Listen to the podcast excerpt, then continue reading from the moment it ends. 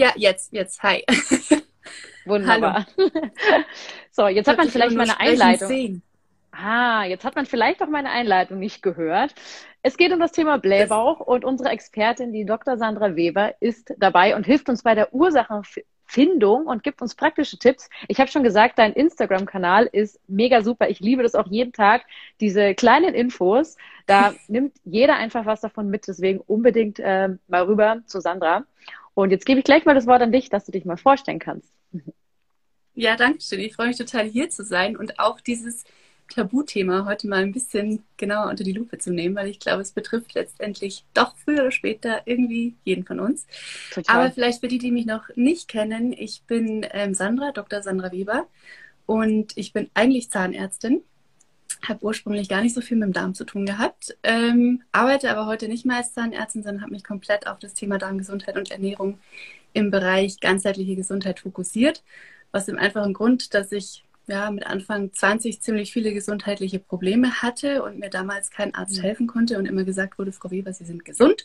Finden Sie sich damit ab, dass Ihre Haut schlecht ist, dass Sie immer müde sind und immer Bauchschmerzen haben?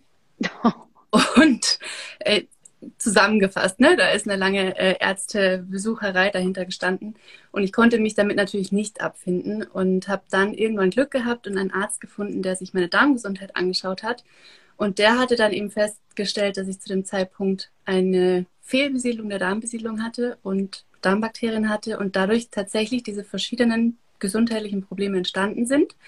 Und ja, dadurch, dass der Arzt sehr gut für die Diagnose war, aber mir leider nicht helfen konnte, das wieder loszuwerden, musste ich mich dann selbst mit dem Thema befassen. Und seitdem stecke ich in diesem Themengebiet mit vollem Herzblut drin, weil ich mich auch letztendlich, so blöd es immer klingt, dann letzt selbst geheilt habe und gemerkt habe, was für eine Wissenslücke da in der westlichen Medizin herrscht, besteht, was dieses Thema Darmgesundheit, die einfache Darmgesundheit angeht. Und ja, seitdem ist es meine Leidenschaft und jetzt spreche ich eben auch beruflich drüber und äh, berate Leute und versuche da ein bisschen Licht ins Dunkle zu bringen und Hilfe zu verschaffen. Sehr interessant auf jeden Fall. Also das ist dann quasi, hattest du SIBO oder ich meine, nennt man das heutzutage noch SIBO? Ja, SIBO benennt man das, wenn man im Dünndarm eine Fehlbesiedlung hat. Bei mir war mhm. es tatsächlich im Dickdarm. Das ist eigentlich ganz interessant, mhm. dass du das fragst, weil der Hauptsitz der Darmbakterien ist im Dickdarm. Da sind die meisten mhm. Bakterien. Man hat aber auch im Dünndarm Bakterien. Das ähm, wird oft, wie soll ich sagen, missverstanden, wenn es um die SIBO geht. Bei der SIBO, bei der Dünndarmfehlbesiedlung sind nur die falschen und auch zu viele Bakterien im Dünndarm. Aber das mm. kommt immer darauf an, wo, im Dünndarm oder im Dickdarm. Bei mir war das dann noch mit einem Leaky Gut verbunden, also einer ähm, geschädigten Darmschleimhaut, die nicht mehr so gut filtern konnte, was in den Körper soll und was nicht. Und das führt dann zu sehr vielen Entzündungen und anderen Problemen im Körper. Also der Darm ja, ist mehr Wahnsinn. als ein Verdauungsorgan. Mhm. das, mhm. ähm, ja, Absolut. und das ist total spannend. In allen anderen Medizinformen, in der traditionell chinesischen Medizin, im Ayurveda, überall steht der Darm im Zentrum von Krankheit und Gesundheit. Nur halt irgendwie Stimmt. in unserer Medizin nicht mehr. Und das möchte ja. ich gerne wieder reetablieren. Das Wissen war mal da und auch einfach diese Einfachheit zeigen, was man, wie viel selbst man tun kann, dass es einem gut geht und dem Darm gut geht. Ja, sehr cool. Ähm, auf jeden Fall schon mal sehr interessante Einleitung. ähm, jetzt kommen wir doch mal einfach zu diesem Blähbauch. Was ist jetzt überhaupt Blähbauch? Was definiert das? Also es steckt ja eigentlich schon ziemlich im Wort. Ne? Man kann es erst schon mal sehen. Der Bauch ist richtig aufgebläht und ähm, das ist zwar optisch nicht schön, wäre aber prinzipiell auch nicht schlimm. Das Problem ist, dass es mit ziemlichen Schmerzen mhm. verbunden sein kann. Also jeder, der schon mal einen Blähbauch hatte, weiß, das kann, können richtige Koliken sein, das kann richtig Schweine wehtun auf gut Deutsch. Ja. Ähm, das ist auch unterschiedlich lokalisiert. Manche haben es mehr so im Unterbauch, manche haben wirklich das Gefühl, es drückt auf den Magen. Das kann dann auch noch mit so einem richtig unangenehmen Völlegefühl verbunden sein. Oder dass man aufstoßen muss, was natürlich in Gesellschaft immer unangenehm ist. Dass man vermehrt Darmwinde hat, auf gut Deutsch pupsen muss, was natürlich auch nicht sonderlich toll ist. Ähm, das heißt, das ganze Thema Blähbauch ist schon sehr unangenehm. Letztendlich ist es aber wirklich genau das, dass vermehrt Luft im Magen-Darm-Trakt ist, die dann drückt und zu Beschwerden führt. Sehr gut. Und was kann das jetzt halt für Ursachen haben? Ich habe schon eingeleitet, dass es ja wirklich vielerlei sein kann. Ja, von äh, bei dir war es ja wirklich komplex, würde ich jetzt mal behaupten. Und dann gibt es aber natürlich auch einfache Dinge. Ähm, kannst du da vielleicht mal welche benennen? Ja, also es gibt super banale Faktoren, wo man immer sagt, ach so ein Quatsch, das kann nicht die Ursache sein. Und es gibt auch mhm. echt komplexe Faktoren für die Entstehung von vermehrter Luft im Verdauungstrakt. Und das können zum einen wirklich Gase sein, also letztendlich Luft, die man schluckt. Das klingt total dämlich und jeder sagt, wieso soll ich Luft schlucken? Meine Blähungen kommen nicht davon, dass ich Luft schlucke.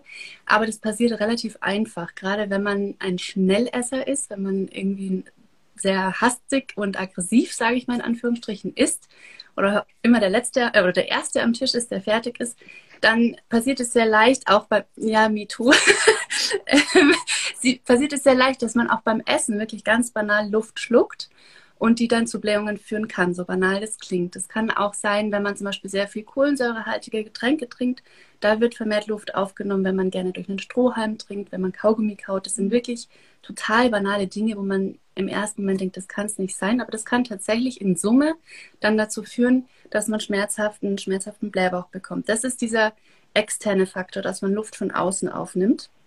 Mhm. Der zweite Faktor, der ein bisschen komplizierter wird, ist, wenn Gase im Darm selbst entstehen. Und die entstehen überwiegend im Dickdarm, eben dort, wo die meisten Darmbakterien sitzen.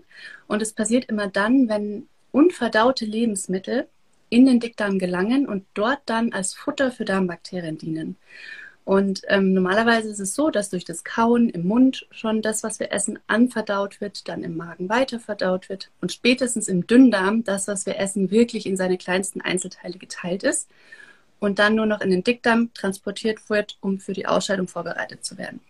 Wenn in diesem ganzen Verlauf Mund, Magen, Dünndarm aber irgendwo die Verdauung nicht optimal funktioniert, dann passiert es eben, dass Eiweißreste, Kohlenhydratreste, die noch nicht komplett aufgespalten sind, im Dickdarm landen und die Bakterien freuen sich da und fallen da hungrig drüber her.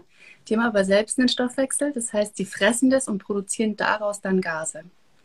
Und man kennt es von Ballaststoffen, die landen ja auch im Dickdarm, die sollen da auch landen, aber das sind sehr komplexe Strukturen. Da brauchen die Bakterien relativ lang, bis sie die zersetzen und bilden wenig bzw. langsam Gase bei diesen unverdauten Lebensmitteln kurzkettige Kohlenhydrate, Eiweißreste, darüber fallen die Bakterien her und es ist in 0, nix verstoffwechselt und es entsteht sehr schnell sehr viel Luft und das drückt natürlich, weil dann der Körper nicht hinterherkommt, diese Gase wieder abzubauen. Also grob gesagt kann man unterscheiden zwischen Gasen, die man von außen aufnimmt und Gasen, die im Darm selbst ähm, produziert werden. Sehr interessant. Jetzt hat auch jemand gefragt, kann ein Arzt herausfinden, welche Bakterien im Darm sich befinden? Tatsächlich, also ich habe ja eine eigene Geschichte, was auch meinen Darm angeht, und ich habe eine Stuhlprobe gemacht, nachdem es mir ein halbes Jahr lang wirklich mies ging. Mhm. Also da war mein Leben auch wirklich eingeschränkt dadurch. Ich bin ab Nachmittag, abends, äh, war es mir einfach auch unangenehm, irgendwas zu machen oder ja, kennt man vielleicht. Und dann habe ich gesagt, jetzt, jetzt muss ich das machen, weil da stimmt einfach was nicht. Und habe das auch selber zahlen müssen, leider, diese Stuhlprobe. Ähm, habe dann das Ergebnis bekommen. Mit dem Ergebnis habe ich mich dann mehr oder minder mit einem Gastroenterologen, Darmspezialisten zusammengesetzt. Ähm, dem Dr. Thomas Bacharach, der hat mir dann gesagt, ah, okay, das sind jetzt deine Bakterien, deine Verhältnisse und das passt hier nicht, das passt da nicht äh, hat mir dann tatsächlich, bei mir hat das mit den Eiweißen zum Beispiel war ein Problem bei mir. Und dann habe ich dann, äh, ich habe Ozovit genommen. Das ist jetzt hier kein Allerheilmittel oder sonstiges, sondern das ist bestimmt meine persönliche Geschichte, ne, Leute. Das ist nämlich heftig. Und habe das dann so ganz mini dosiert genommen tatsächlich. Und äh, danach habe ich dann mit einem Symbiotikum geholfen, also Präbiotika und noch so ein paar andere Mineralstoffe und muss sagen, komme damit sehr, sehr gut zurecht. Also ich kann es nur jedem empfehlen, das mal zu machen. Aber wie gesagt, ich muss halt auch, lass es 200 Euro sein, muss man halt ja. mal auch an die Tasche greifen. Ja. Das ist leider tatsächlich so diese ganze Darmdiagnostik in diesem Bereich, ähm, was die mikrobielle Zusammensetzung und so angeht, muss man aktuell selbst zahlen und die kostet Geld. Ähm, das wird auch mit Sicherheit noch kommen. In meinen Augen ist es die, die, ja, wie soll ich sagen, Medizin der Zukunft. Das wird mit Sicherheit irgendwann auch nochmal Kassenleistung werden, aber aktuell sind wir da nicht. Nichtsdestotrotz lohnt es sich.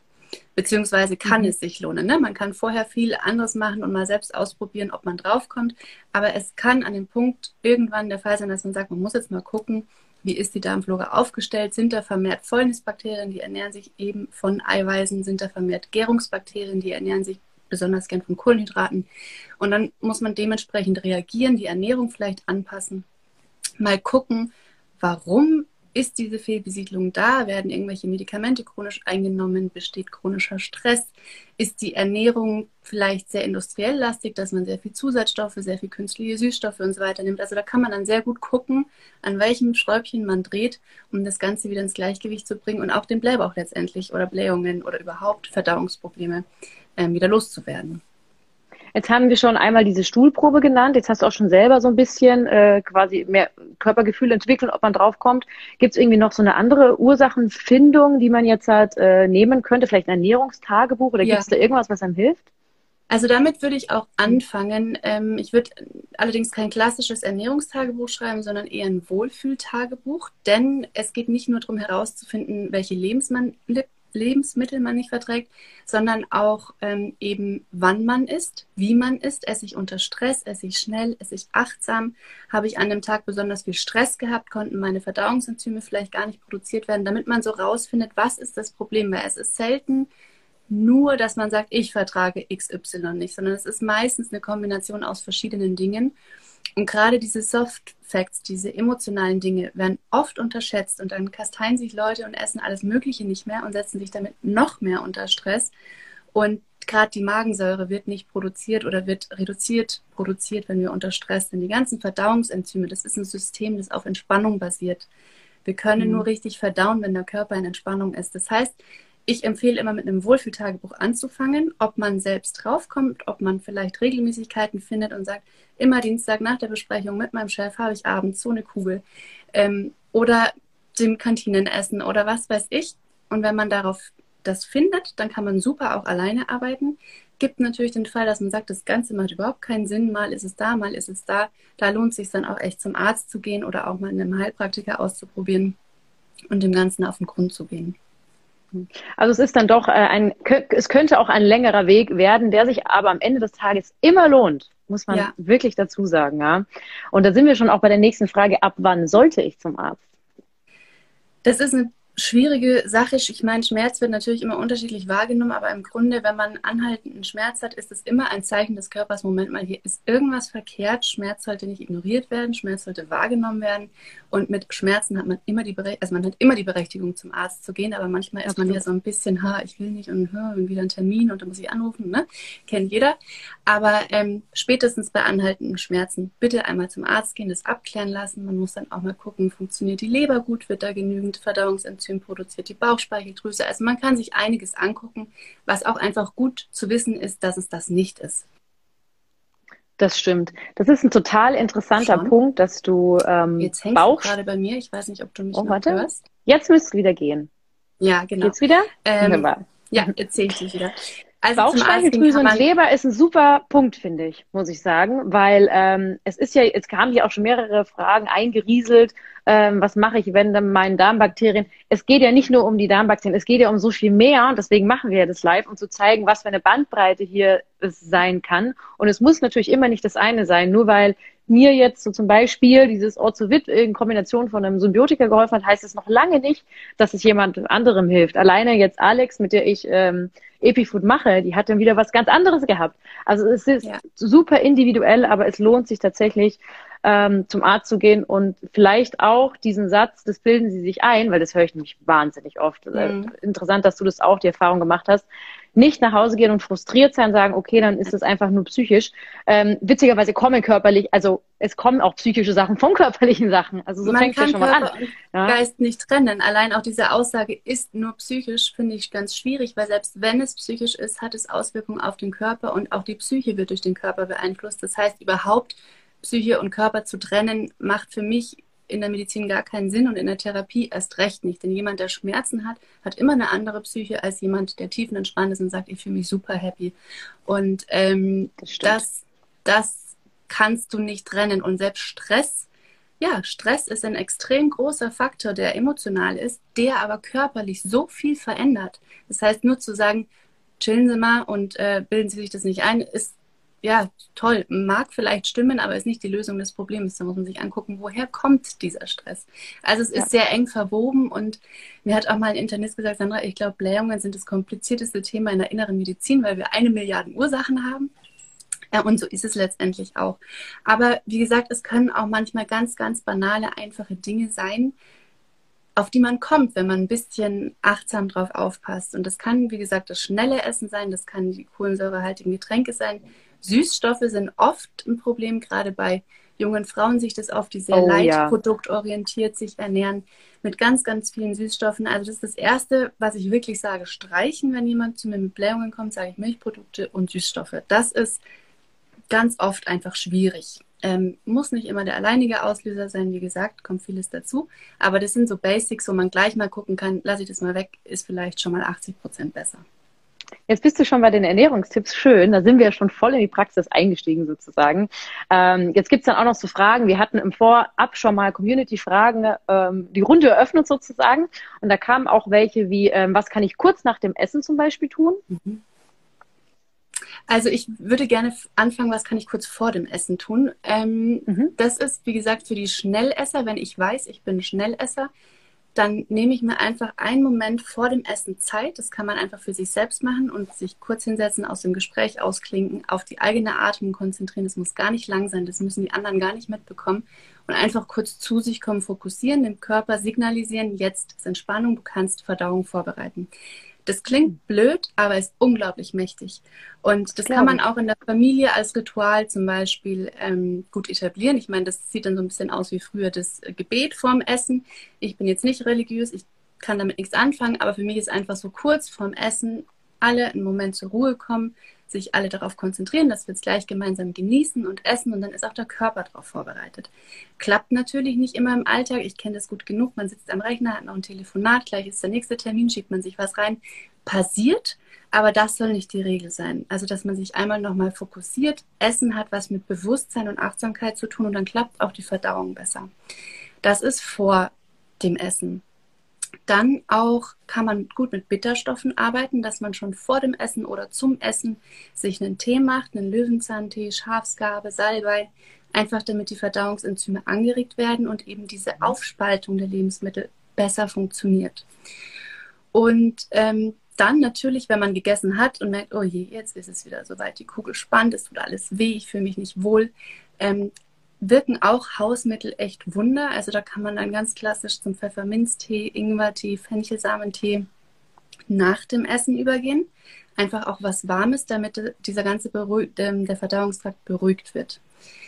Klassische Bauchmassage, ganz sanfte Bauchmassage, bisschen Wärme auf dem Bauch, wenn es die Situation erlaubt. Ansonsten tatsächlich auch wieder Bewegung. Also wenn ich zu Hause bin und merke, boah, das bläht sich gerade alles auf, tut weh, kann man mal eine kurze Runde Yoga einwerfen muss nicht lang sein, muss nicht anstrengend sein. Einfach das Lymphgefäß, die Lymphgefäße, den Lymphfluss in Gang bringen, damit diese ganze Verdauung nicht stoppt und weitergeht. Oder einen entspannten Spaziergang.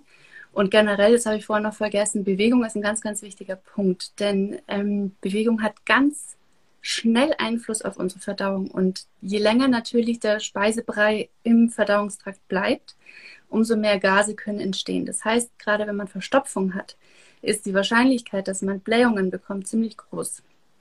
Und da hilft moderate, regelmäßige Bewegung einfach, damit dieser ganze Verdauungstrakt in Schwung bleibt und alles flutscht, um es auf gut Deutsch zu sagen. Hört sich gut an. Ich habe auch witzigerweise letztens erst von einer Studie gelesen, die ähm, auch in Sachen Abnehmen, witzigerweise.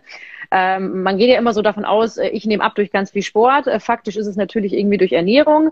Ähm, und dann kam eben auch das Thema Sport auf und dass eben die Bakterien, die sozusagen, ich sage jetzt mal, dafür verantwortlich sind, dass sie halt einfach das Essen richtig verwerten und auch gut verwerten, ähm, dass man in dem Sinne durch die Bakterien abnehmen kann und mhm. die werden gepflegt durch Bewegung. Ja, es ist, gibt eine Bakteriengruppe, die zum Beispiel das Sättigungshormon stimulieren kann. Und diese Bakterien ernähren sich unter anderem von Milchsäure, die bei Sport produziert wird. Das heißt, Sport kann dafür sorgen, dass ich früher satt werde, weil dadurch Bakterien in meinem Darm gezüchtet werden, die mein Sättigungshormon triggern. Also es ist unglaublich spannend, da die Zusammenhänge und ich bin auch echt ein, selbst so geflasht von dieser Bakterienwelt und jede Studie, wo ich mir lese, denke ich mir, what, echt krass, verrückt und ich bin so gespannt, was da noch alles kommen wird. Ähm, drum bin ich zum Beispiel auch ein bisschen kritisch, was Probiotika angeht. Mhm. Probiotika können super helfen. Du hast ja gerade erzählt, dass sie bei dir funktioniert haben.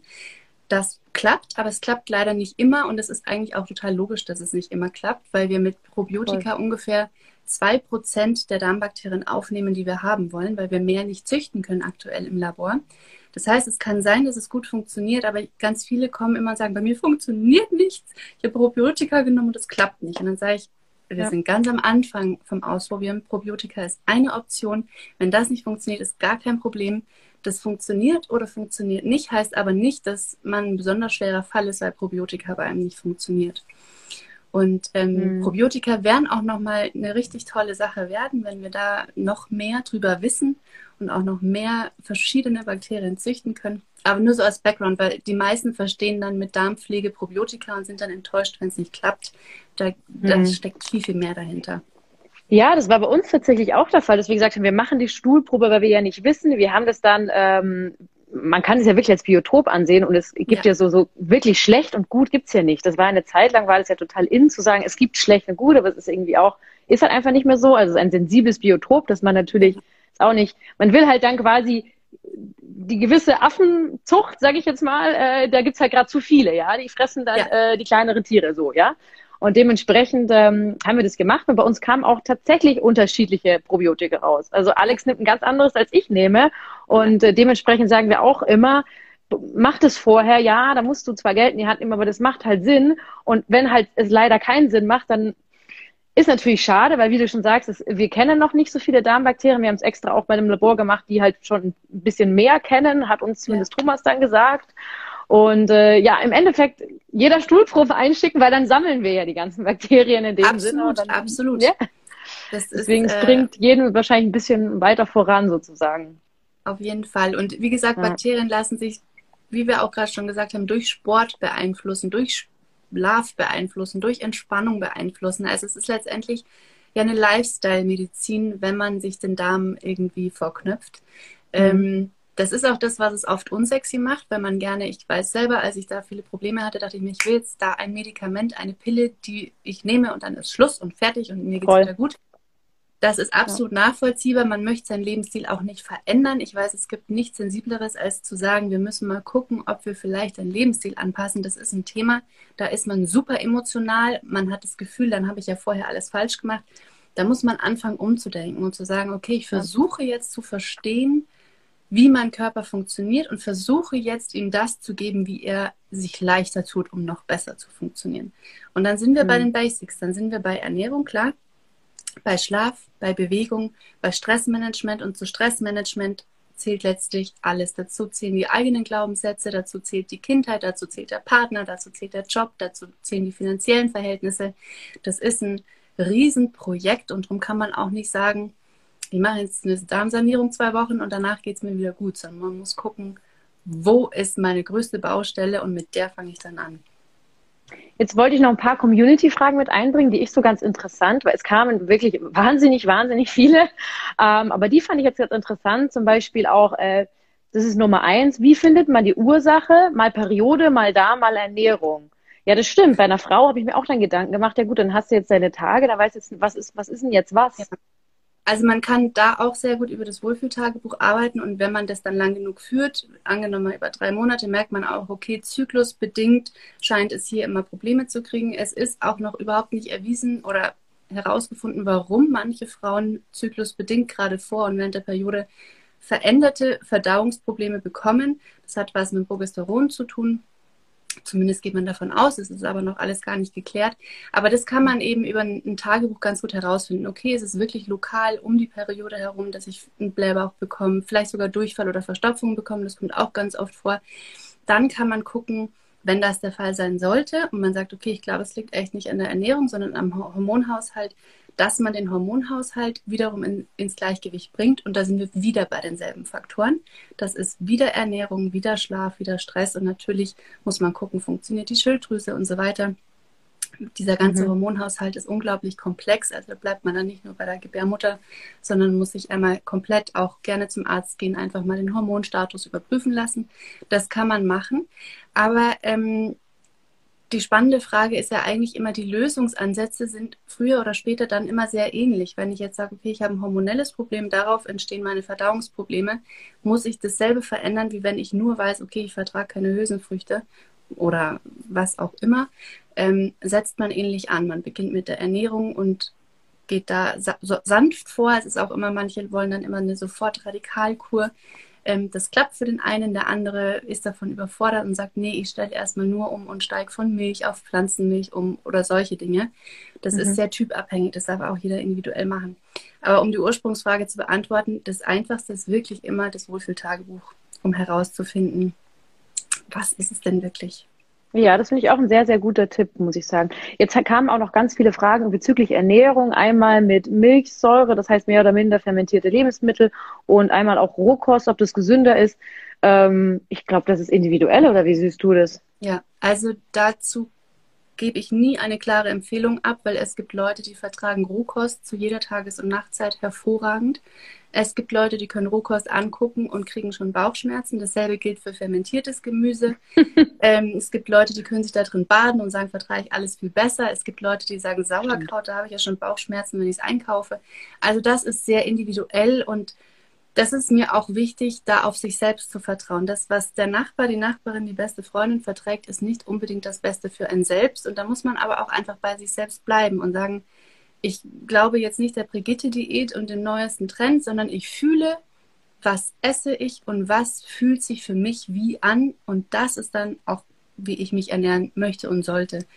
Und das ist ein Stück weit, denke ich, ein bisschen ein Problem unserer Generation, dass wir gerne abgeben und sagen, entscheide du für mich, was ja. gut für mich ist. Aber da muss man zurückkommen zu sich und sagen, ich vertraue meinem Körper, ich lerne wieder zu fühlen, wann habe ich Symptome, welche Symptome habe ich oder wann habe ich keine Symptome. Und das glaube ich meinem Körper dann auch und macht es dann auch. Und wenn das heißt, dass ich um 12 Uhr nachts einen Apfel esse, weil warum auch immer, so what? Wenn du es verträgst, mach's. Ja, also das ist definitiv äh, schön. Wir sehen das tatsächlich genauso mit individueller Ernährung. Ähm, finden auch, das ist, weil Alex und ich ja schon so unterschiedlich sind und wir haben ja quasi dieses Food Label gegründet. Und immer wieder, so das vertrage ich, das vertrage ich gar nicht. Und halt wirklich bei Sachen, wo man sagt, ja, aber die sind doch so super toll. Bei mir ist zum Beispiel Kokos, da kriege ich unheimlich Akne davon. Das ist total komisch. Wirklich, ich habe das so ich habe es total ausprobiert, auf, glaubt mir, auf viele Arten und Weisen, aber es ist einfach so. Und ich muss jedem dann immer auch Fotos zeigen. Guck mal, ich schaue dann so aus. Das ist, ich weiß, das ist total bescheuert und das hat niemand, aber es ist halt leider so, ja. Deswegen, ja, da kann ich auch nur sagen. Mit Kaffee. Das ist bei mir, wenn man mich immer oh. fragt, ist Kaffee mhm. gesund oder nicht, muss ich sagen, ja, es gibt eine Milliarde Studien, die belegen, dass Kaffee ganz tolle Eigenschaften hat. Ich persönlich schaue aus wie ein Streuselkuchen, wenn ich regelmäßig Kaffee trinke. Ähm, Interessant wenn ich Kaffee weglasse, habe ich eine wunderschöne Haut. Wenn ich Kaffee trinke, schaue ich aus wie früher sozusagen. Ähm, das sind Krass. Dinge, das muss jeder für sich selbst herausfinden. Und darum finde ich es auch immer schwierig. Studien und so weiter sind wichtig und relevant, ohne Frage. Und ich möchte auch nicht in einer Medizin ohne Studien leben, auf gar keinen Fall. Aber Studien sind kein, kein Dogma, an das ich mich nageln muss, unabhängig davon, wie es für mich funktioniert. Das heißt, man muss immer noch mal prüfen, okay, der Kaffee, die Kokosmilch, was weiß ich, was passiert in meinem Körper.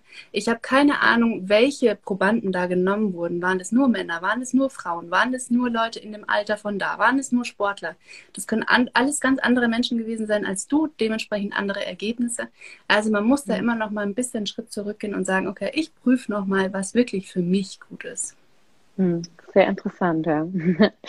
ähm, wir sind ja schon auf die Untersuchung gekommen. Das war jetzt noch eine Frage. Ich denke, die haben wir gut beantwortet. Und dann kam auch noch eine Frage zu Nahrungskombis, welche überhaupt gar nicht passen.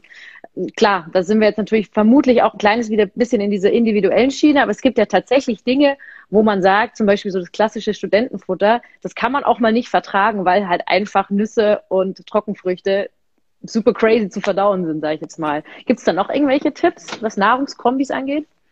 Witzigerweise wäre mir jetzt als Paradebeispiel das eingefallen. Ansonsten würde ich gar nicht da pauschal so antworten. Es ist natürlich zum Beispiel so, wenn man jetzt Hülsenfrüchte mit Fleisch kombiniert, dann ist da ordentliches Gärungs- und Fäulnispotenzial da. Das heißt, die Wahrscheinlichkeit, dass ich nach einem Linseneintopf mit irgendeinem Fleisch und so weiter richtigen Blähbauch kriege, ist größer, als wenn ich nur Linsen esse und beim nächsten Mal vielleicht Fleisch mit einem anderen Gemüse.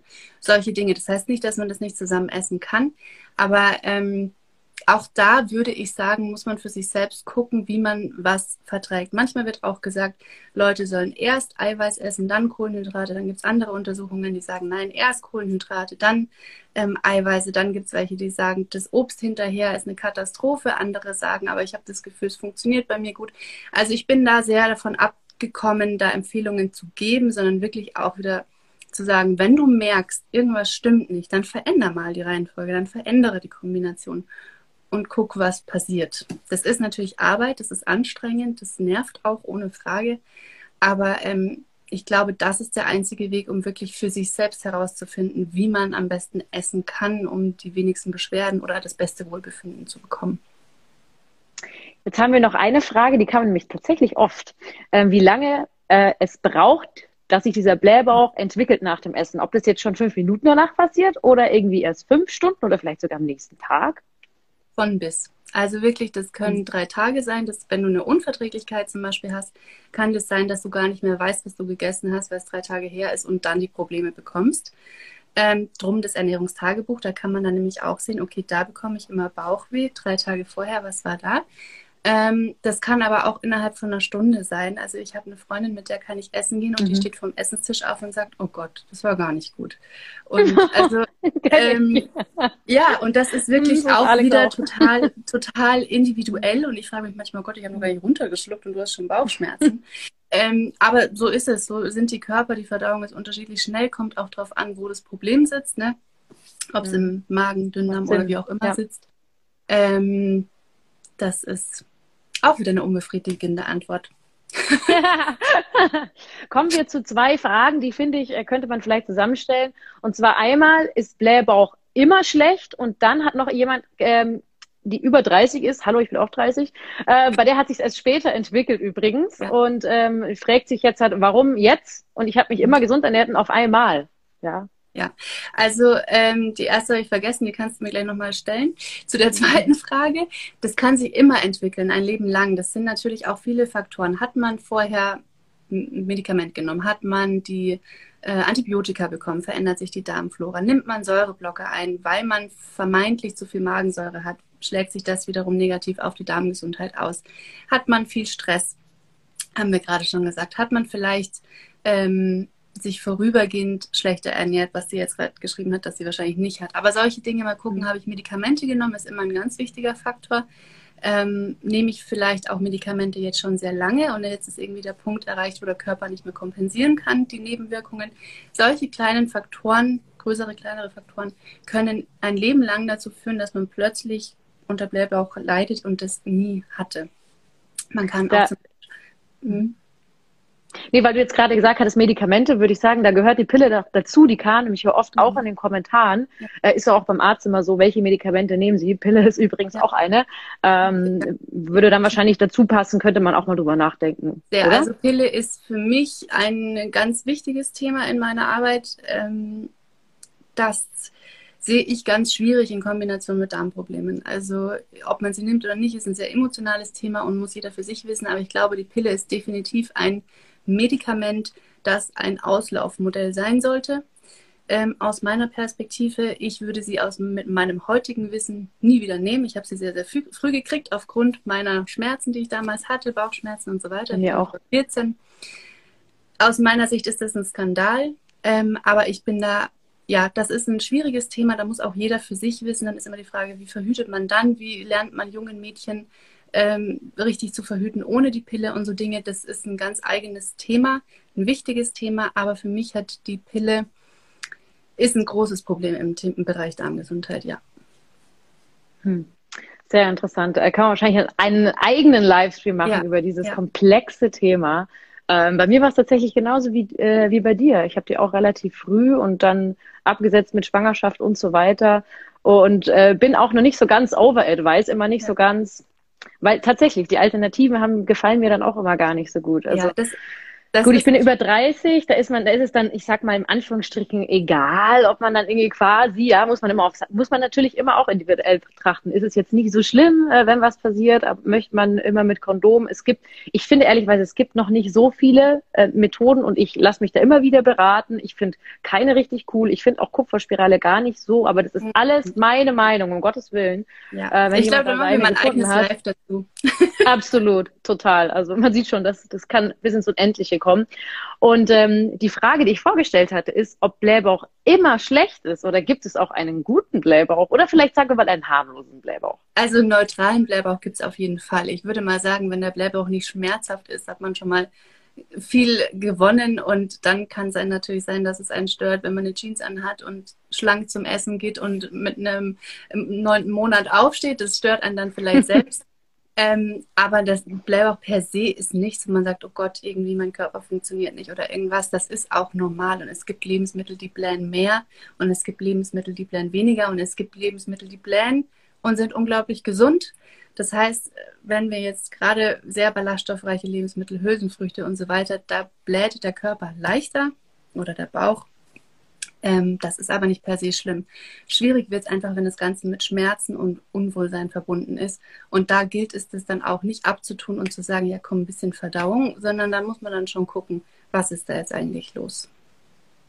Sehr cool. Ich würde sagen, ne, wir sind ähm, schon so ein bisschen an unser Ende gekommen. Ähm, also eine ganz witzige Frage nebenbei noch, hat uns nämlich eine gestellt, sind rote Zwiebeln besser verträglich als weiße? Also es kann so solche Ausmaße annehmen an Fragen tatsächlich. Um das ähm, zu beantworten, das ist wieder, das musst du herausfinden. Diejenige, die die Frage gestellt hat, das kannst nur du dir selbst beantworten. Und auch mir ist echt nochmal wichtig, macht euch nicht verrückt von solchen Dingen, von solchen Listen, weil jeder Mensch ist individuell, jede Gesundheit ist individuell, jede Verdauung ist individuell. Der eine mag die roten oder verdaut die roten Zwiebeln besser, der andere die weißen. Und nichts ist richtig, nichts ist falsch. Ausprobieren. Ein sehr, sehr schöner Abschluss. Und ich bedanke mich ganz herzlich für deine Expertise. Das war sehr kurz zusammengefasst, ein wahnsinnig großes Thema. Innerhalb von 40 Minuten haben wir da wirklich, ähm, ich glaube, sehr, sehr wichtige Themen angesprochen, die hoffentlich vielen helfen, äh, viele bewegen vielleicht. Das hoffe ich auch. Nochmal das Thema anzugreifen vielleicht ähm, und einfach so ein bisschen besser zu leben. Und damit einen wundervollen Tag und bis ganz bald. Danke Vielen dir. Dank für die Einladung. Sehr gern. Ciao. Ciao.